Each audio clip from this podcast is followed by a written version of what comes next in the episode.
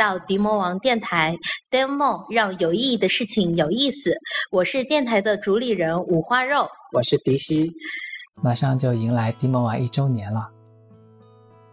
哎，我们一年前为什么会想到做迪魔王呢？为什么？为什么会做迪魔王呢？我记得是一个晚上，然后你有跟我说你一直想做一个播客。是吗？是的，在此之前我都不听播客。原话好像是因为你之前录过一期播客，而且这期播客影响了一些人，所以你觉得，呃，你又认识很多的程序员嘛，可以做一些有意义的事情。好像这个是我们刚开始做这期节目的初衷。然后当时我们好像是只是说我们先从播客做起。因为现在也有很多人想要去从事编程这个工作，嗯，然后可能对于很多人来讲，编程这个工作像是一个黑盒子一样。我经常会听到一些说法，说你这个看的是天书，嗯，他看着我写着代码的屏幕，很多人会有这个反应。但是事实上，对于我来讲，嗯，写代码这个事情比开车要简单，所以我就。当时是这么一个类比，就是说，其实如果说是一些简单的编程的逻辑，可能并没有我们想象的那么复杂，所以我们才要去说，我们能不能通过一种方式，能够让大家认识程序员这个群体。但我觉得，我最开始想做这个事情，并并不是因为这么深的原因，这些都是后面做的时候想到的。最开始我就觉得。我的外形我不是很自信，自己能够用视频的形式来做，我会包袱很重，我也不喜欢别人指指点点我的长相，嗯嗯，然后我又觉得文字这个事情，我自己写公众号也写了这么多年，它比较单向，嗯，那语音我这个觉得呃是一个相对没有视频那么重心理负担的一个输出形式，而且可以于我来说比较好玩，可以记录声音，没有做过。我可能就是因为这样决定做的，我没有想那么复杂、那么深才开始做一个事情。嗯，可能我们都没有想特别复杂，我们做这件事情总是要赋予它一些意义嘛，所以我们就找了一个切入点。所以我我一直觉得这个东西是后面圆的，就 是最开始其实就是觉得好玩，哪怕没人听，我们记录下来自己今年、明年、后年的声音都很有意思。嗯，就是这样。这些意义都是后面觉得越来越有意义，越来越有很多的意义。你刚刚说的那个只是一方面嘛？因为最开始我们看任天堂，它扩大游戏人口，我们就觉得，呃，开发这个事情不是只有程序员，不是那么深的一个东西，它其实已经在汇集我们的生活，然后去讲这些选题的。嗯，可能后面是有缘，但是我们刚开始做的时候，确实是有一条主线的。嗯。嗯，可能也是从任天堂扩大游戏人口这个点子出发，我们也在想能不能通过我们的节目，能够让大家更多的去接触编程这个事情，这是我们的初心。那我们就聊一聊为什么我们叫迪魔王，就叫迪魔王，这个其实是比较我们两个私人的一个口头禅吧，嗯，只是突然蹦出来的。是，其实是先有中文，再有英文的。然后我英文我圆的非常好，所以它变成了 demo，嗯，就是一个很轻松的开始。嗯，那我们这个节目也做了快四十期了。嗯，我记得我们第一期我们也立了个 flag，我们要做一百期，那比我们预期的要顺利很多。本来以为我们可能一年也就做个二十期左右，嗯，现在我们也做了快一半的路程了。有什么收获吗？哇，其实收获特别多，还有于这个理智知识，是因为可以接触到，呃，借此接触到每个行业感兴趣的领域比较好的专家，能够学学到一些东西，呃，打开自己原来比较闭塞的一些思想也好，概念也好。包括我现在在沟通的 AI，其实特别困难，因为我有一些错误认知，所以就是他们可以帮我去呃快速的建立比较浅层的一些知识体系，嗯，这是我觉得理智上收获比较大的。然后感性上有一些朋友是认识的，有一些朋友是不认识的，然后认识的反而重新认识了一遍。嗯呃，比如说很熟的一些人，嗯然后还有一些不太熟的，就打招呼那种层面的，或者有一个呃，我们虎爷录完之后觉得感受不错，又推荐他一个很不错的同事来录，我就觉得嗯，认识了一些很不错的朋友。这个是在嗯、我们现在城市的交友嗯很局限的状况下，能够开拓一些交友圈，而且都是让我觉得很兴奋的这个友谊关系。这是我感情上比较大的收获。嗯其他对于我自己，其实更多是负面的东西让我的成长吧，就是很多不好的反馈，我会记得比较深。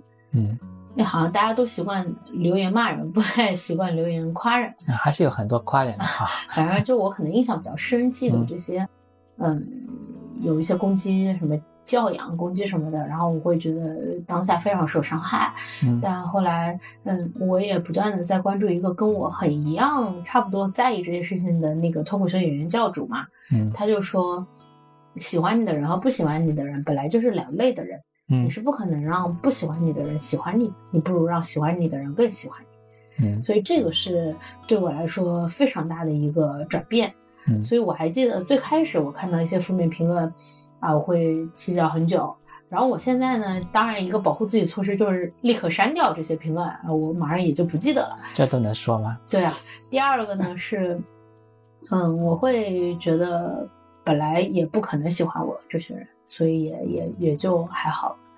所以上次有一次，最近的一次，你跟我说，跟你说一个好消息，跟你说一个坏消息，啊、你不要爆炸什么的，就是有一个负面评论了嘛。嗯然后我那会儿就觉得，哎，同把自己放到同样的情境，比起前几期受到这样的评论，我是更平静一点的。嗯，呃，这是我自己个人上的就三个方面的成长。我觉得在这个过程中，你也是在慢慢的去锻炼自己的心境。对，而且嗯因为你把自己置于一个公开的表达的状态，嗯就是会有很多的这种东西的。嗯所以我一直坚持说，我不要那些呃很大的跟我无关的流量，嗯我很多的推广都收着，其实没有做什么推广。嗯，我还是希望能够听得懂的人能听见，对我来说比较重要。嗯嗯，我自己的感受是我们虽然现在还蛮小的，嗯但是比起我们刚开始做，可能只有几个人、几十个人听。嗯，嗯现在听众越来越多之后，我们在发节目的时候会越来越拘谨。是是的，嗯因为就包括我们今天在录这个，也会觉得说听众能听到哪，嗯我们到底提供了什么东西？因为我我觉得这个是不矛盾的，就是尊重别人的时间。嗯，我们刚开始的时候，可能尤其是像我们最早的时候，我们自己觉得这一期节目有意思，比较开心，我们直接就放上去。嗯对我们爬山录的那种游对轮，对，还有番外篇。但但但其实啊，嗯这些东西对我来说还是很重要的。就是我、心情不好或者什么的时候，我去听，它是能够快速把我拉回到当时聚会的场景，我是能笑着听完的。就这个对我的意义是很大。对，嗯，我们早期的一些节目，我们自己会觉得，哪怕没有人听，对于我们自己来讲，把这一段时间记录下来还蛮有意义的。嗯但是呢，现在 我们感觉就会有一些束手束脚，毕竟听众多之后，我们也会考虑这一期内容对于大家来讲是不是会有价值。我我可以讲一个我的感受，嗯因为我也听就刚刚说的教主的无聊斋嘛，嗯他有些选题我确实不喜欢，嗯那那一两期我会不听，但是毫不影响我喜欢他的播客这件事情。嗯，呃，我收到过一个评论，我觉得还是挺给我们鼓励的。嗯他说，呃，听播客就像是一种陪伴。嗯嗯、具体的原话我可能记不特别清楚了，但我觉得在这个过程中，我们能够陪伴呃一个听众一段时间，嗯，嗯，不一定说我们的内容都一定是他最感兴趣的，对。但是这但我们的噪份陪伴音，对他的身边，对我我觉得还还蛮神奇的这就我。觉得就是那种，嗯，哪怕是笑呀，哪怕是这些东西，他能给他的那种反馈是有的。嗯人不是时时刻刻都要干货的，我嗯我是这么认为的。嗯然后，嗯，我我记得有一个嘉宾应该是先听我们声音，再见到我们本人的，嗯他会觉得很奇妙，是是先认识声音，再认识这个人的。我还没感受过这个顺序，可能我们几个远程录制的嘉宾，未来见到的时候会有这种比较奇妙的感觉。嗯，你还有一个收获，我还有个收获，嗯，我想一想，我还有个收获，我不知道你跟我说是不是同一个，就是嗯，我工作这么久了，然后其实我一直在想，什么东西能够呃让我有正反馈，嗯啊、这个东西是是一些能量。嗯嗯，因为你真正热爱的事情和你认可的事情，你不需要用“坚持做一百期”这个词来说的，嗯，你就是觉得，呃，它和你打网球、跑步这些是你需要，你就习惯能够让你开心的事情。嗯，我自己也会在做这个节目的时候有一些收获。第一个最简单的收获就是学会了音频剪辑。对，如果呃一直有听我们节目，会发现我们的节目的音频质量从第一期到现在的最新的几期是一直在做改进的。当然，我们指的是 Work 系列，因为像我们的 Life 系列还有 Meet 系列，本身我们就是在一个非常挑战我们剪辑的环境的噪音环境里面去录制的。嗯。呃，我们只能尽可能做到比较比较好，嗯，但是 Work 的音频的话，我们是一直在改进的，而嗯。这个过程中我也学了很多关于处理音频，然后嗯剪辑相关的知识，嗯。然后刚才五花肉讲的，嗯，去认识一些新的朋友，以及之前一些老朋友又重新去取得更更紧密的联系，我觉得这个事情对于我来讲也是有同样的感触。嗯，因为我们的 Devil Mode 很多的嘉宾，一些是五花肉之前的朋友，嗯这些嘉宾之前我是不认识的，但是通过这些节目，我又认识了一些非常棒的朋友，这个是对于我来讲比较意外的收获。更令我意外的是，我之前认识的一些老朋友，啊、尤其是一些老的同事，啊、或者是很长时间没有去见面的同学，通过录《Demo》这个节目的话，我们又重新找到了一些话题点。我觉得这个是在现代大家工作节奏以及分工比较分散的大环境下非常难得的。就嗯关于这个，其实我们讨论过，嗯我们到底怎么去定主题和嘉宾。嗯对吧？就我们跟一些播客不一样的是，其实我也可以去找我这个领域我认为最有影响力的人来录，嗯或者我找我的朋友里适合的人来录。我们其实讨论过这个问题，嗯但我们本来的利益就是聚光灯已经很多的人，我们去蹭他的流量，可以把播客迅速做大。嗯。但对我们来说，和我原来做的工作，嗯。或者我们想做的事情，嗯。我们想做可能就是个小的事情，我们想做的事情，嗯。它的契合度是不高的，所以最后我们还是坚持说，其实以朋友优先。所以包括现在的嘉宾也是朋友推荐，嗯，嗯，不去找顶流，嗯。也不是说一定不去找，还是我们去找最合适的。如果说一个人非常有流量，另外一个人是我们的朋友，他其实也做得很棒，对但是他没有被看见。对对对，当然正确性是我们一定坚持的一个一个东西，嗯嗯，但但我是想说，我们并不坚持流量优先或者影响力优先，呃，数据优先这种东西。我们还觉得内容会更重要。对我特别喜欢，就是我每次跟阿花呀或者一些嘉宾聊之前，他们很出乎意料的给我准备非常细致的大纲、天珠啊什么的，嗯非常认真的对待这件事情，嗯是我觉得非常珍贵的。然后我跟一些做播客的呃人交流的时候，其实也会有一些理理念上的差异，嗯因为我也追求真实，我不希望是官方的发言，但我嗯更看重嘉宾的发言安全的问题。嗯这个也是我希望对得起信任的一个事情。我我我现在做这个内容呀，做什么东西，我关注数据啊，也都是为了对嘉宾负责。嗯，我记得我们做第二期的时候，你对于我的剪辑这一块要求非常严格，因为你不希望浪费嘉宾的时间。对对对包括我们做有一期是防诈骗的，对当时为了保护嘉宾的安全，嗯我们宁愿这期节目的音质稍微是。有些变形，我们还是觉得应该要保护我们嘉宾安全是第一要务。对嗯，，对，所以嗯。嗯，我第二期，因为你你最开始找人其实是最难的，你啥也没有，然后你讲一堆你的概念、你的什么坚持，其实也没有什么意义。嗯。呃，那会儿呢，呃，这个付奎啊跟弟弟愿意来录，然后嗯当时其实你的录音整个写作流程都还不完善的时候，嗯他们愿意来录，我就觉得得做好，嗯。就这样的压力。其实对于我自己来讲，在录 Devil More 的过程中，也有其他的收获。除了刚才讲的认识一些新的朋友嗯和跟老的朋友重新连接，还有就是对于我自己来讲，我的语言表达能力也得到了一些提升。嗯这个是在我自己剪自己最早几期节目的时候，嗯嗯，会非常有感触的。就是嗯刚开始你会注意不到自己平时在说话中有很多的一些嗯没有意义的词，嗯这些词会让你的说话显得比较的琐碎。嗯，还有就是嗯有有一些嘉宾其实也不是经常做表达输出的。嗯我我听了很多种采访型的播客，去听这个主持人嗯是如何让他们更好的表达的。一个是情绪上更自信，一嗯个是表达上更完整，呃，让他能够呃表达出来他想更好的表达的东西。嗯嗯，这个我也是听了一些播客。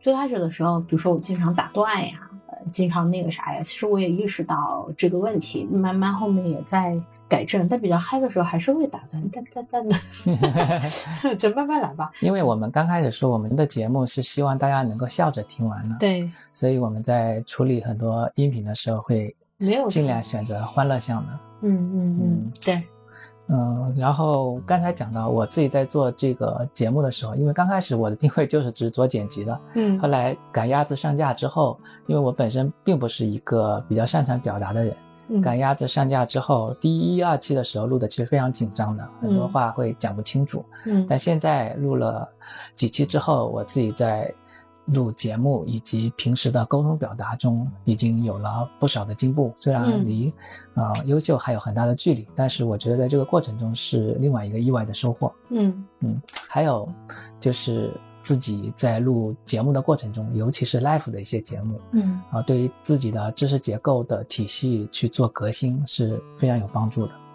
因为我们希望说我们传达出来的内容是准确的，所以我们在做一些偏知识型的输出的时候，呃，我会去阅读非常多的资料。这个可能是对于像我这样已经工作了十几年工作的人来说的话是非常难得的。因为做了十几年工作的，表达能力得到了提升。我觉得这个其实可以解释一下，因为嗯我们现在有几个系列嘛、嗯。W o r k Life、番外，还有那个 Meet。番外其实不算系列，它嗯，只就是比较特殊 Work 的。其实就是我们刚刚提的比较多的那些利益啊，那些对于嘉宾的这个嗯沟通呀，我们的成长。Life 呢，最开始是为了水，就是就就就说了有段时间找嘉宾，确实我们遇到瓶颈嘛，所以我们就自己散步聊天，嗯呃，所以能够感受到一些音质啊什么的这些的缺陷。但是呢，这些选题是怎么选的呢？就是看生活中你比较好奇什么。我觉得嗯是之前说一个人真正老了是失去好奇心，或者你嗯对于新的产品、新的技术没有什么探索的热情的时候，嗯嗯你是老了。嗯但我发现做这个，因为 Life 的选题大部分是我去定的嘛，嗯我就觉得，哎，比如说我去看个三 D 电影嗯啊，三 D、二 D、IMAX 这些到底是什么？所以我就会问你，嗯你就会去找书看，嗯然后再教我。嗯嗯，就这样的一个过程，我觉得是，嗯，我们去发掘习以为常的生活中，我们的好奇心放大了，去嗯看到原来没有关注到的东西，这是我比较大的收获。就你原来可能对这根本不感兴趣，你天天习以为常看个电影，嗯你现在会觉得啊，这个背后的技术到底是什么？然后你给我讲游戏啊，嗯讲电子宠物啊，嗯这些。就是我原来是这样的一家公司，嗯然后我也开始啊、认识了妖怪手表，听那个歌听了好多遍，这都是我原来可能我们之间也不太交流的东西。嗯，我觉得在这个过程中，我们在录，尤其是 live 这些节目的时候，嗯我们的关系也会变得更好了。嗯因为我们虽然认识非常长时间了，嗯，但是有一些点我们平时在工作或者生活中是很少聊到的。对，其实就是你哪怕就说游戏这个事情，嗯可能就是我不打游戏，你成天打游戏，嗯我们两个的这个理解就在这个层面上。嗯但是你有一期讲游戏给你塑造的这个人生观也好，重大影响也好，那一期是我没有想到的游戏可以对人的正面影响，确实是纠正了我很多刻板印象和和东西。嗯，其实很多嘉宾聊完之后，我们自己的感受也是重新认识了这个嘉宾。是的，是的，是的。因为你需要有一个选题，大家在一个设定好的环境里，才能更深入的去沟通交流，而不是简单的吃一顿饭。对，所以 life 其实就比较偏向于，我觉得就是，嗯，真的是科技已经融入在生活里，但我们没有打开好奇心的话，是观察不到的。那我们就把它挖出来聊一聊。嗯，这个其实是 life 比较有意思的地方。对，包括我们的 meet 其实是我们的 life 的升级版。对，因为 life 只是聊我们俩之间的一些沟通。对。啊，然后到了 Meet 的话，我们也希望我们之前参与过节目录制的嘉宾，他们除了工作非常专业以外，其实生活中也有非常多的兴趣和了解的很深入的点。嗯，这些东西其实都是我们可以继续去聊的。对对对，嗯。好，第三个话题哦，我想起来了，还有一个你的收获，你在做播客之前是不听播客的。对，对。但是你在做了播客之后，你听的播客比我要多很多，因为我本来就是听音频节目和播客的。但我我现在有一些别的感觉，嗯，就是最开始，比如说我们做前十期的时候，我去听一些播客，嗯，我会觉得不太听歌了，就是都听播客。嗯，我最近又开始播客跟歌的时间比较平衡，而且播客会比较固定在听一些频道。嗯嗯。不知道为啥，可能做了一段时间播客，你会对于做播客觉得有一些判断，就是这个人为什么做这个播客。我会对于一些 爹味比较浓的播客非常反感，嗯，听不得那个声音的那种抵触，嗯，然后对于一些播客就是。无脑的喜欢，比如说《无聊斋》这种，嗯，他聊我不感兴趣的话题，我也不会喷他。然后他聊到教主有一期聊聊到一些心理上的东西，我就会留一大段的留言给他。嗯，就是慢慢的，对于一些博客会有很深的感情，对于一些不感兴趣博客就越来越不想尝试。嗯，我我觉得你跟我还挺不一样的。嗯嗯。你听的播客很多，可能是更轻松，像脱口秀的一些无聊站、写信、聊天会。嗯嗯，像我听的播客，比如说我最喜欢听的。播客是集合的一些电台节目，嗯嗯，因为集合聊的都是偏游戏的一些类型的电台嘛，但是他会努力的在游戏节目里面找出一些知识点，就哪怕我听这么 休闲的电台，也会去学到一些点，尤其是讲音乐的或讲一些，我之前听过一期叫元宇宙的，他可能比很多的深入的专家去讲的都要解剖的清晰，所以我们在去听这些节目的时候，还那个点。还挺不一样的，而且还有一个就是我最开始用的是苹果自带 Podcast 听的，嗯，那个是没有评论、没有这些东西，也没有基本上没有打分、没有这些东西的，嗯。然后用小宇宙之后，它会有榜单，有什么东西，然后我们还上过新锐榜什么之类的，嗯。但我现在还是更又回到了苹果 Podcast 听，嗯，我不太有看留言的需要，就是看我听的这个播客，别人是怎么觉得的。或者他是不是榜首？嗯，他是不是推荐精选？嗯，我觉得这些让人好累。我就是还是去回 Podcast 的一个干净的地方去听东西。嗯，不知道为什么会有这样的。那我很正常，我也很少看评论。当然不是说我们听众给我们的评论，是我们自己听其他播客，我们也很少去看评论，因为我觉得听这个行为本身就是去解放我们的双眼。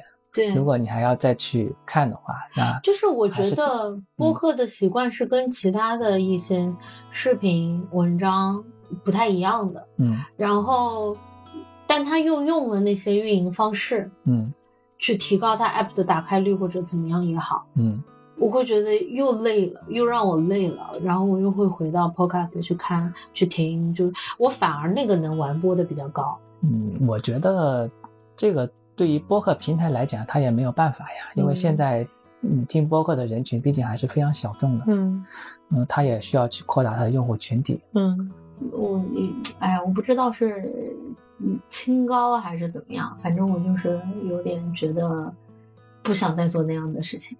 哎，就我我想问个问题，你怎么看？嗯，做播客和我个人影响力之间的事？嗯，是有很多人做播客是去提升自己的个人影响力，嗯因为我觉得做一件事情，大家总是会有些目的嘛。嗯嗯，尤其是像播客这个事情的话，它现在其实是很少能做商业变现的，嗯哪怕是做的最顶流的几个播客内容，嗯很多也是做一些其他的媒介结合的一个点。因为听这个内容的话，它本身离用户去商业变现还是挺远的。嗯，所以，如果说从目的性角度来讲，企业的话，它会去提升影响力。比如说，我之前听集合的电台，然后我慢慢会关注它的 APP，也会去购买它的有声书，嗯啊、甚至参加过它的线下活动。嗯这个就是它通过这种形式能够去触达更多的用户群体。嗯那对于个人来讲，我我觉得做这个事情，同样它会有这样的一个价值，不一定说你一定是朝着这个目的去做的，嗯但是它确实会去提升个人的影响力。但我特别怕这事儿，嗯就是我希望大家记住的是迪魔王，不是五花肉。嗯就是我嗯比较想成就这个事情嗯大于我自己的成就。嗯嗯，因因为我觉得个人影响力这个事情，一是在当代做人设本身就是一个嗯找死的行为，嗯第二个是我不想时刻背负着一个这样的东西，嗯我希望做的事情没看到。嗯这个是我从业之后到到这两年比较大的一个变化。我本人不想出名，但我想做的事情被人记住。嗯，所以我在跟一些人交流说你做播客是为了啥呀？嗯你怎么怎么样的时候，嗯我从来没有提过个人影响力。但最近有一些朋友跟我说，他想提升个人影响力，想做播客，想做这些的时候，我会去反过来想这个事情。嗯，所以就问你一下。嗯，我觉得其实我们迪莫玩还真的是为了去提升迪莫玩的影响力，没有去说针对个人的。对，因为我在所有的选题里都是个小白呀。嗯，对，我们会把我们自己的一些点，呃，暴露出来。我觉得这样更真实。我最近我我还有一个播客，其实蛮奇怪的，因为我最开始不喜欢做个人影响力的人嘛，嗯然后有一个做市场营销的一个个人品牌叫刀姐，嗯我最开始不是很喜欢听他的东西，嗯我就不喜欢拿自己做人设，然后去讲行业的东西，特别是又是做咨询的这种类型，又是我不喜欢的，觉得不接地气的。嗯但我听了他几期之后，他会很真实的表现出自己，呃，表现出自己嗯担忧的、嗯变化的嗯和什么的，脱开了他原来给自己打的那些标签的时候，嗯我觉得还蛮好的。所以我现在听他播客也比较多。嗯，这样会比较真实吗？对，就是，嗯，我一直觉得你敢于真实是一个很很重要的事情，但是你敢不敢嘛？还是你就是要完美嘛？所以这个是一个做个人品牌，但是它也有一个很大的转变。嗯。他最开始所有的就叫刀姐 Doris，他之后就改成了刀法，嗯。就是去成就一个事情。嗯。他也做了这样的转变，嗯，反正我对他最开始是就是我觉得不太喜欢的一个，到到我现在觉得他输出的东西我还蛮喜欢听的，可能是因为他刚开始那个名字，他的利益就是以个人为主，对到后面可能是更偏内容。他开公司然后更大做做这样的内容，嗯。我我就哎觉得还蛮真实的，他讲的一些焦虑啊什么的，我觉得还蛮还蛮贴近的，就不是一个神，就没有再造自己是个神的一个那样会更真实吗？对但是你说到这个点，我就想到，其实你有很多的朋友会问你这个问题，对你为什么做这个事情？对，我为什么做这个事情？那这个答案会跟为什么做迪魔王一样吗？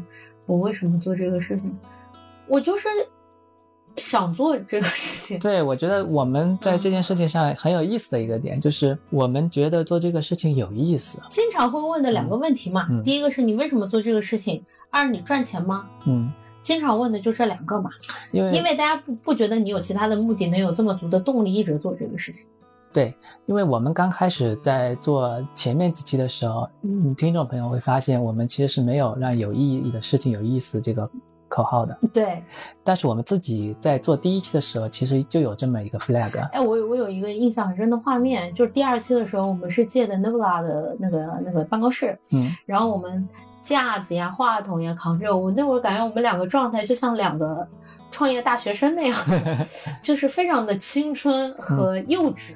对，就感觉好多年都没有这种感觉。对 对，对特别青春和幼稚，还在周末，哎，一个大下午扛着东西去去还蛮好玩的。因因为我当时我们为什么会定这个 flag？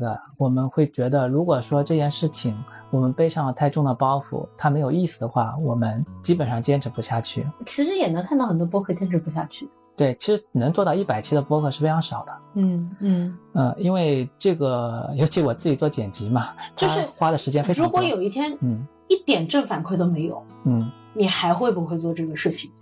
还会呀。对呀，这就是我们两个能做下去的最最深的原因嘛。所以我们自己在定选题，以及我们自己在做这件事情的时候，我们会觉得它是有意思的，它就跟玩游戏一样。对。那我们就能够长期的坚持下去。就比如说，我们还甚至不能，甚至不能用“坚持”这个词。还还在写的两个提纲嘛，我写着写着又觉得哇，我好想再回去看美剧啊，就是就这种感觉，就是我本来就喜欢这些东西。对，因为做这件事情，我们能认识更多的朋友，同时我们在这个过程中能学到很多新的知识，我们就觉得很有意思。对对，嗯，然后即使有些东西是现在没有正反馈的，我觉得。嗯，过一两年，我觉得还是会有的。因为播客，就你之前说的嘛，播客有些时候就像一首歌，或者我们做的内容，我们相信是这样。对，就是你，因为因为有人跟我又探讨过一个问题，嗯，说你你怎么呃判断你选的内容是好的？嗯，我说我觉得它有意义，嗯，我说我觉得它有意义，嗯，他说你有意义怎么判断？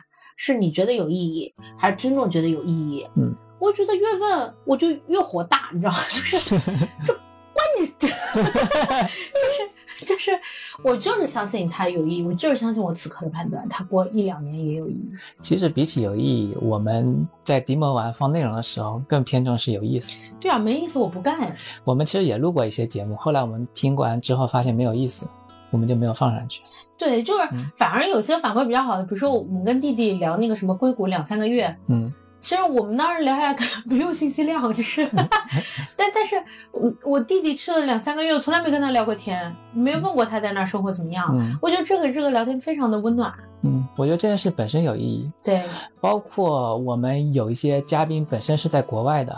对。然后我们录完之后，他的爸爸妈妈听了这些节目，我觉得这个非常有意义。是是是是，就澳洲那个澳洲那一期，就是呃父母听到，因为我们会问很多父母不会问的问题，嗯呃，他们听到会放心。然后我还记得小雪给我截过他妈妈转发那条的朋友圈，嗯，就说希望他们在那儿一切就好，都好就好。嗯，哎，我就觉得做了一个，哎，还原来没想到的一个一个东西。嗯。包括你妈妈现在也是天天听我们对，因为跟父母突然交流很奇怪。嗯嗯，尤其你在外地，能够通过一些声音去传达，是能够让长辈听见，我觉得还蛮难得和珍贵的。是是是是，所以就是你说做这个事情啥意义啊什么的，你都在过程中突然有了很多意义。我就说了这么多，其实就够了呀。对啊，嗯，因为也有听众朋友反馈说 demo 完是怎么录制的嘛。那我们要不要稍微揭秘一下？天猫是怎么录制的？怎么录制的？录制基本上都你在管。其实还蛮随，嗯，我们就很随意啊。首先我们讲耗时嘛，我们基本上一期耗时在一个半小时左右录制时间，嗯。然后远程的嘉宾的话，我们会提前跟他确认他的意向，嗯，然后确认提纲，嗯。他嘉宾会返回一个他基于提纲写的一些答案，但我不看，迪西会看。嗯，因为我还是要保证一个有意思的这个提问的，我不能太清楚。嗯嗯，约一个时间，大概十分钟聊一下录制环境什么的。远程的话，嗯，呃，就开始录了。嗯，录完就剪个 demo 给嘉宾看听一下。嗯，他有没有觉得不合适的？嗯，因为表达的时候，你相对于写文字还是没有那么深思熟虑的输出的。嗯，就是我说保证嘉宾安全这个事情。嗯，给他确认一下没有问题，哪些要增删。那么就做增删操作，再加结构的剪辑，再加音乐，最后发出来，大概是这么个流程。现场录其实也差不多，其实很快。嗯，我们不需要把这个事情做重，因为我们最早几期，呃，拖着一个大架子，然后非常呃专业的录音的麦克风，最后我们会发现这件事情做重了。我们觉得更重要的还是内容，我们也希望说。在这个过程中，不要太占用嘉宾的时间。对，因为我们很多嘉宾其实平时工作是非常忙的。对啊，所以我们都希望说在一个小时到两个小时，而且不需要特别复杂。我们刚开始会觉得录音的设备可能都需要特别专业级的，后来发现 iPhone 以及一些手机的录音效果其实就已经蛮不错了。嗯，所以我们大部分的远程的录制都是通过手机来去录制的。我我觉得这就是我们在操作过程中给嘉宾，呃，嗯，消耗嘉宾的时间是很短的，对但是剪辑是花了远超其他播客的时间的。嗯，这个是我觉得我们不太一样的地方，嗯，把麻烦留给自己。把麻烦留给我了，就是，就是我们在剪辑上花的时间，包括我们选歌、嗯选配乐，嗯什么这个结构上的优化，我们其实是处理了很久的。就有一些嘉宾上完我们的播客，再上别的播客的时候，会有一种对比的落差感。嗯，但，呃，我们也有很多地方要去提升的，嗯，就嗯这个就是在不停的前进中嘛。那大概就是说，我们一期节目嘉宾录制可能就是一个小时一个半小时。到一个半小时，当然，嘉宾如果比较开心要跟我们聊天，还是会聊很久的。剪辑呢 一般就至少一到两天对是完整的时间。对，完整的两嗯嗯，那这个主要是 work 系列的，因为 work 我们是跟一些嘉宾的访谈嘛对。对对，然后还有就是我们自己录制的 Life 的话，其实就非常简单，我们就一支科大讯飞的录音笔，三个步就。三个步边走边聊，就夹着边走边聊，对所以音质上可能会有些差异。对对对。嗯，然后像 Meet，其实我们是是比较久时间的。Meet 现在我们还没有特别成熟了，对对对，我们会发现，在咖啡厅录制的话，还是音质对对剪辑的要求太大了。对对对，反正迪魔王的录制，我觉得没有什么特别好的沉淀的东西，就是因为我们还是呃用最简单的方式做这个事情。对，我觉得这个没有太多可以分享的。我觉得是选择了我们自己认为最简单和相对比较轻松的方式去录制。嗯啊、我们还主要是以内容为准。嗯如果说我们听众朋友有更多更好的建议的话，也可以在评论区给我们留言，我们嗯会持续去做改进。对，嗯，还有就是因为我们也不盈利嘛，所以基本上都是自己掏钱在在做嘛，所以就是 也不要给太贵的方案。好，呃，刚才聊的都是我们自己的事情嘛。嗯其实我们的嘉宾录完 demo 完之后，有不少嘉宾反馈都是想再次对，嘉宾会自己想想主题，然后说想录这个。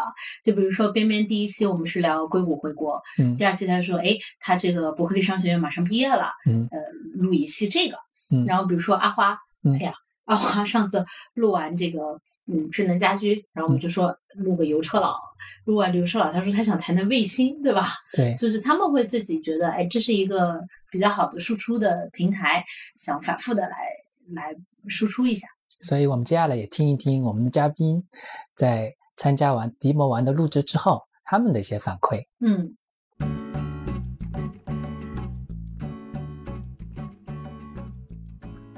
第一题，个人知识或者经历回顾是通过什么方式沉淀的？嗯，我是个很喜欢用文字表达的人吧。这边我们提到知识或者经历，知识的话，我一般是用笔记，像是 OneNote，嗯、这样的笔记来做一些记录。最近也会用飞书。经历层面呢，则更复杂一点。目前我是自从儿子出生之后吧，就开始写日记了。在这之前呢，其实有相当一段时间并没有对个人的经历进行一个相应的文字沉淀。公众号相关的内容一直有，但是我并没有开始写。核心逻辑是，我会更习惯用文字来表达，可能没有那么习惯用文字之外的一些方式，比如说声音或者视频的方式来表达。嗯，就是对于一个技术人员来说，呃，现在其实很多人会写博客啊，比如说 CSDN 啊，或者说是简书啊，类似于这种沉淀的方式。呃，我特别欣赏那种方式啊，就是他能够把自己的知识、经验、技能总结下来，然后放到博客上去，对自己来说也是一个比较好的事情。我自己呢，我个人呢，因为呃工作性质一些原因吧，呃，更多的我的沉淀还是以文档的形式会存下来。就是对于一些总结呀，或者算法呀，呃，个人的一些工作中的技能呀，都是以文档的形式存下来。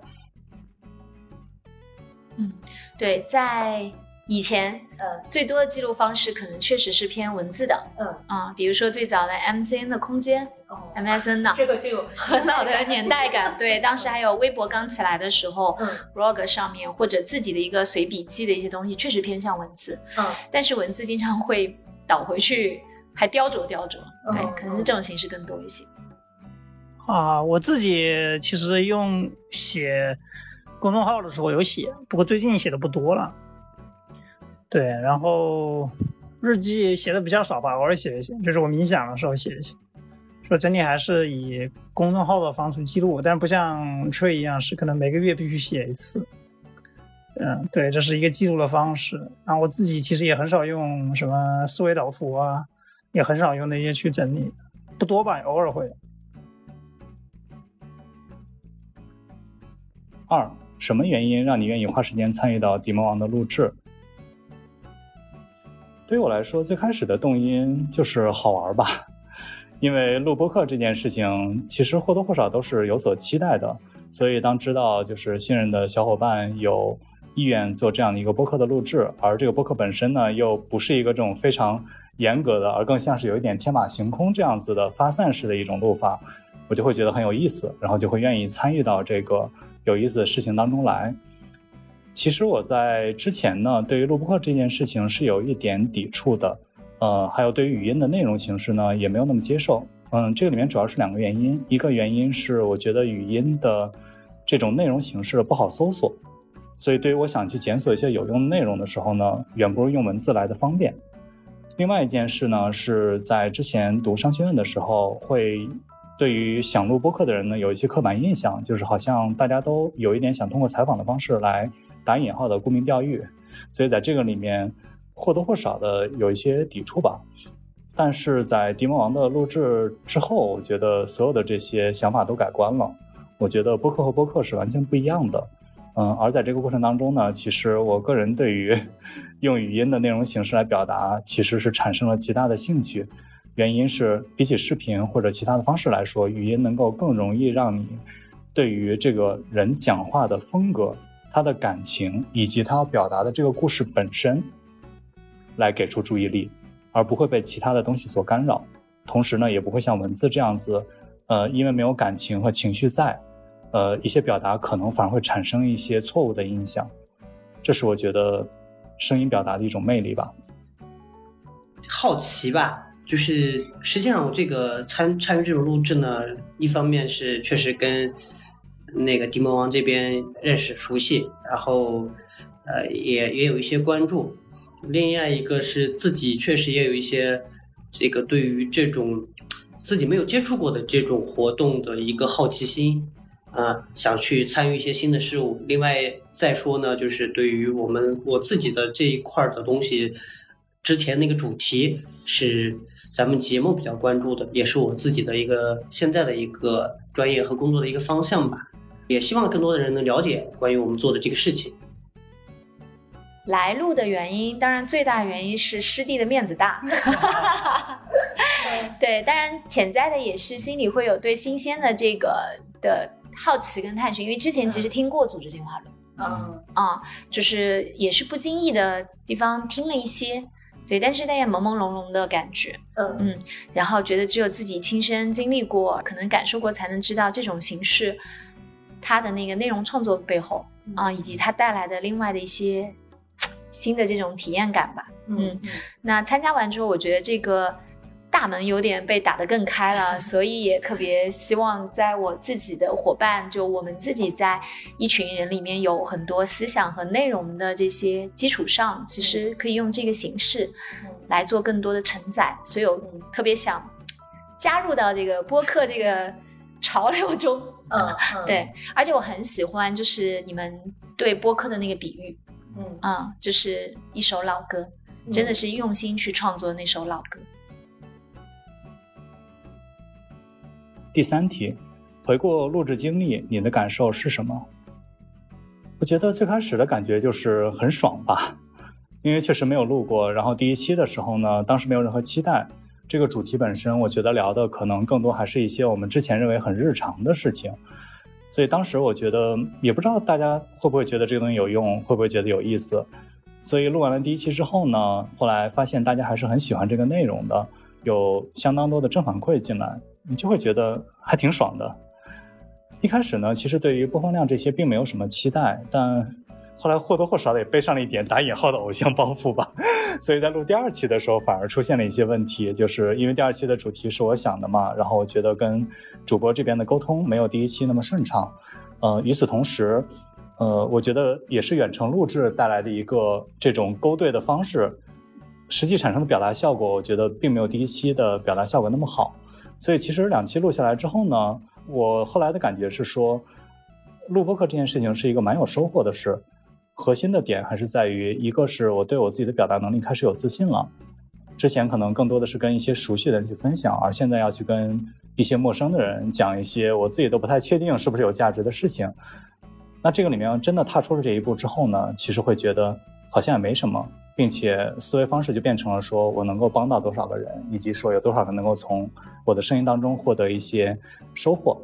那我觉得这就对我的这种输出型人格，就是他们都管我叫边老师，有时候 对我这种输出型人格，其实就是一个非常好的正反馈。我相信也是会持续不断的做这件事吧。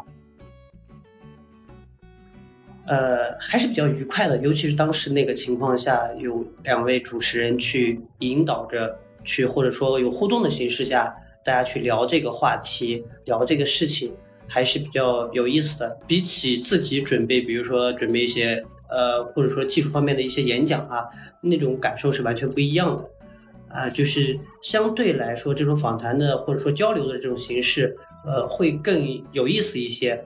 呃。这个能说的东西会更多一些，呃，更多的说是收获还是蛮多的啊。就是我自己做事情的更多，更多的是一种成就感吧。嗯，录那期节目以后，发现哎，对自己做这个事情的热爱程度会更多一些。原来我做这个事情这么有意思的，还很多人去关注这个东西。之前的时候会认为这是一个很专业、很很窄，或者说是关注的人没有那么多的这样一个方向。嗯，后来录完以后，发现很多人对这个东西确实也感兴趣的，呃，还是收获蛮多的。相对来说，收获会更多一些。对，最开始的时候参加跟你们一起录之前，其实是有这种忐忑和紧张的。嗯嗯，但是真的录完了，听到了剪完的成品，其实还。觉得就是你们说挺有意思的。第一个是，哎，原来我的声音很好，是这样的，哎，挺好听的。对。第二是，虽然发现它可能不像文字那么精雕细琢，但是它就是有种情感流露。嗯嗯，而且有很多内容发现是我原来可能自己在写所谓的逐字稿之前，就以前可能讲课啊什么会有逐字稿。嗯嗯。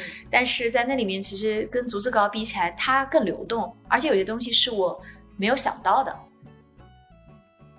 整体我觉得电台就很温暖啊，就是一个大家 free to talk，对吧？聊随便聊聊自己感兴趣话题的一个地方，就蛮好的。我就比较觉得出来聊这些话题比较 OK 啊。包括我们当时聊的那一期的话题也是，呃，心理啊、健身房，甚至有一些暴露自己隐私的这些方面嘛，我会觉得还 OK。对吧，就因为因为我觉得这个地方它不是一种很严肃、很需要端着的地方，对吧？所以我觉得会有这个动力想聊啊。然后当时聊的时候，其实，呃，当天可能没有剪在里面。当时我记得有一个很简单的想法，就是我不是在里面讲说我在聊的时候，我原谅了过去那个高中没有那么努力，或者说努力而不得的那么一个自己嘛。其实这个状态也是当时在聊着聊着出来的。可能我心里面有一个类似的想法了，或者说思想的转变了，但是也是在我们聊的过程中我才把它讲出来的，所以也是一个非常大的变化吧。是当时在那个节目里面给我带来的一个反馈。第四题，迪莫王马上一周年，有没有什么建议或者祝福要说？首先，我觉得做一个一百零二年的博客啊，这个说到做到啊。嗯，但是反正接地气的讲一下吧，我觉得，呃，从祝福来说，肯定是我很喜欢迪莫王的这样一种表达，就是让有意思的事情有意义。好的说法了，然后有意义的事情有意思，呃，但它的核心的落点是有意思，有意思的博客和有意思的内容和有意思的故事应该持续下去，所以祝福迪莫王在这个方面越办越好。建议吗？我觉得我相信主播的实力。哦，最后再说一句，张姐牛逼。嗯，我个人觉得吧，就是对于迪魔王做的这个事情是非常有意思的一个事情。呃，因为什么呢？因为主要你们做这个事情的初心是喜欢啊，我觉得兴趣就是基于一种兴趣，排掉一些更多的我们需要考虑的其他的因素以外，兴趣排在优先级第一的这种驱动力去做事情呢，那么对于不管是咱们节目本身来说，还是对于我们节目的关注的听众来说，都是一个非常有价值的事情。如果说建议，可能说不上啊。嗯对我觉得可能更多确实是祝福。嗯嗯，就我特别喜欢你们的这种状态嗯，啊，就是，哎，那个电影叫什么？就那对夫妇很厉害的夫妇，多厉害！哎呀，一下子叫不出来，反正就是很厉害的夫妇档、夫妻档。对，感觉我特别喜欢你们的状态是在这个第一是用特别相信的，嗯，因为你们是真的相信播客和内容的这个方式，它会产生的那个价值跟力量。嗯嗯，然后你们也借这个方式串起了很多身边的朋友，嗯。啊，有意思的朋友，让他们其实找到可能在别人看来也许是无聊的一个点，嗯。甚至一开始他都没有想到，其实这个部分他有带给其他一些甚至陌生的人，或者他自己在看到那里面的那个价值的点，我觉得这个是特别让我兴奋的，所以我会很期待，就是你们继续串更多的 伙伴，更多的这些每个人甚至不同标签下的那些展示，嗯，就是非常活色生香的一个一个声音的世界。我觉得还期待就是这个节目就一直保持这种快乐的、开放的方式聊下去就好，其实不用特别在意说，呃，要有多少流量啊，或者怎么样的。就是有时候就是你这个东西它传播的最广，不代表它就是最有价值的。就是你关注那些数字只是一个参考，我觉得应该是个反馈，不是说你就非得跟比如说一百万个人或者一千万个人要建立连接。我觉得重点还是这个质量，就是不管是跟嘉宾聊的也好，还有这个。呃，听众对这个内容感兴趣也好，我觉得不用不用特别着急什么数字，就这么聊就好了。呃，保持这个氛围和状态比较重要。所以我也希望未来呃这么持续走下去吧，然后两周年的时候也希望能，当然也希望就呃这个内容会被更多人看见，对吧？聊的人越来越多，这是一个好的趋势，但是也不用特别在意那个数字和结果。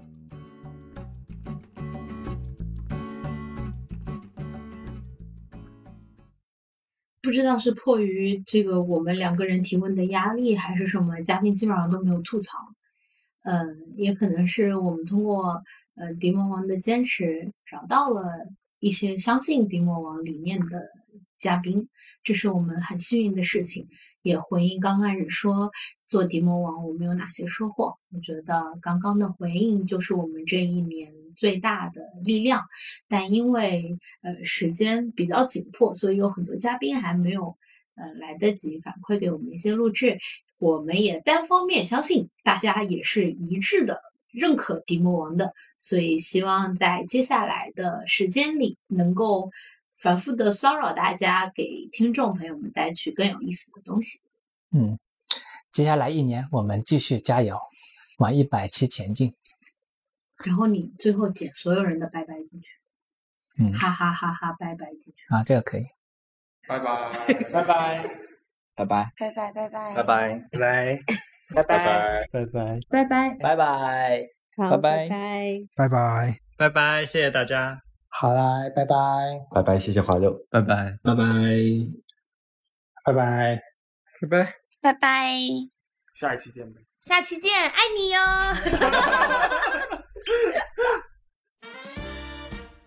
就是我们不能说我们两个人是最适合做这个事儿的，因为这个事情里面，这个所谓的技术运营的这个事儿里面有特别多的方向。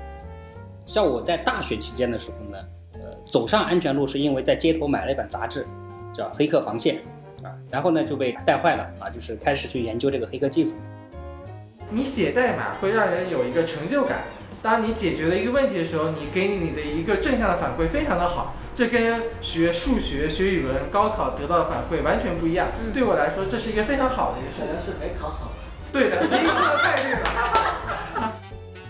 其实 remote 更多的是自律，而不是自由。Full remote 对于一些缺乏社交或者说只想着跟计算机打交道的人来说，其实反而不是一个非常好的选择。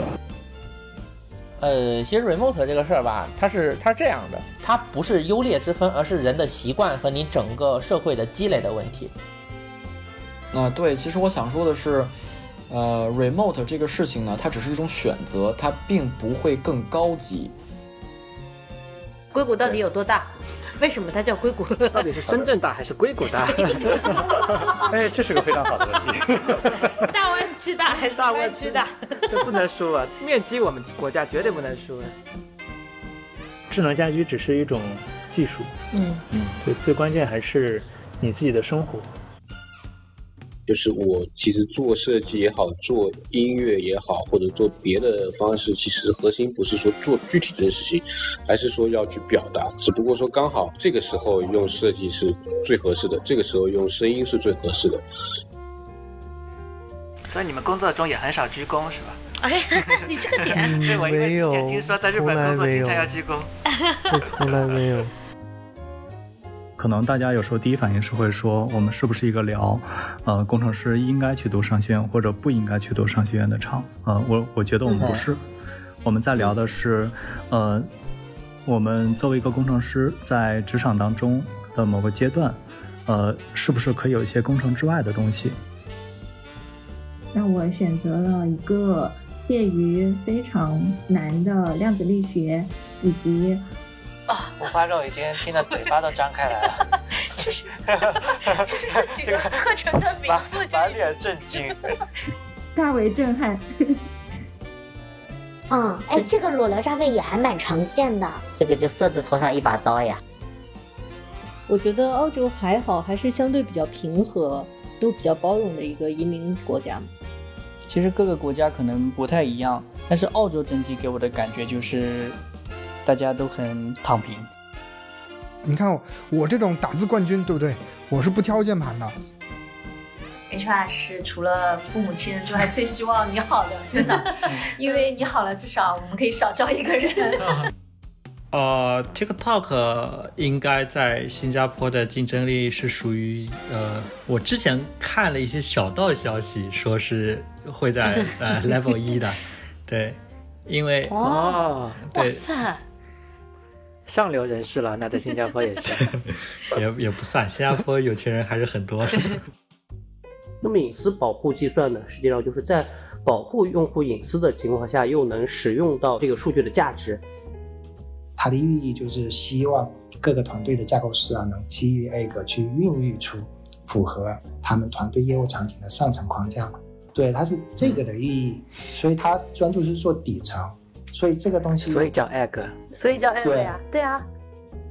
不管你换不换赛道，不管你是在从事什么样的行业，既然你从事它，你在这个行业或这个赛道里边的价值的体现，是在于你解决了什么样的一个问题，因为解决问题才是实现自己价值的一个方式。所以我想说，今天我们比喻是很好的，做心理咨询和人健身是一样的。嗯。你说你身体健更康康的时候，你不需要健身吗？你也需要健身。嗯。呃，最大的不一样的地方，也就是在这些三大件方面。我们讲传统汽车三大件：发动机、变速箱、底盘这些东西。电动汽车它的三大件是电机、电池、电控，这个三电系统我们俗称的。现在市面上的那些少儿编程的培训机构，究竟它的质量怎么样？那我们观察的是，普遍其实都会有一些问题。对，那目前我们看到的少儿编程，其实很大一部分也是这样的。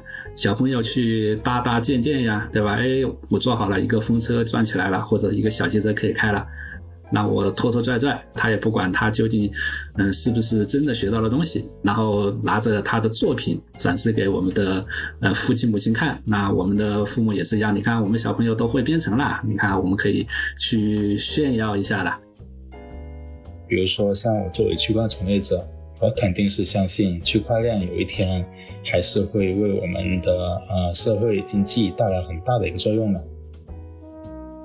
是的，所以说我我我觉得你来之前，大家都很很容易变成一个，呃，极端，不能说极端，就是会到两端，啊，觉得美国什么都是好的，是个天堂，啊，中国什么都是好的，美国就是水深火热的。其实，它没有，就是凡事都有利弊吧，就是它没有你想象中那么好，它也有很多你在不来到这边以后你看不到的，你来了之后你在这边以后你才会意识到的东西。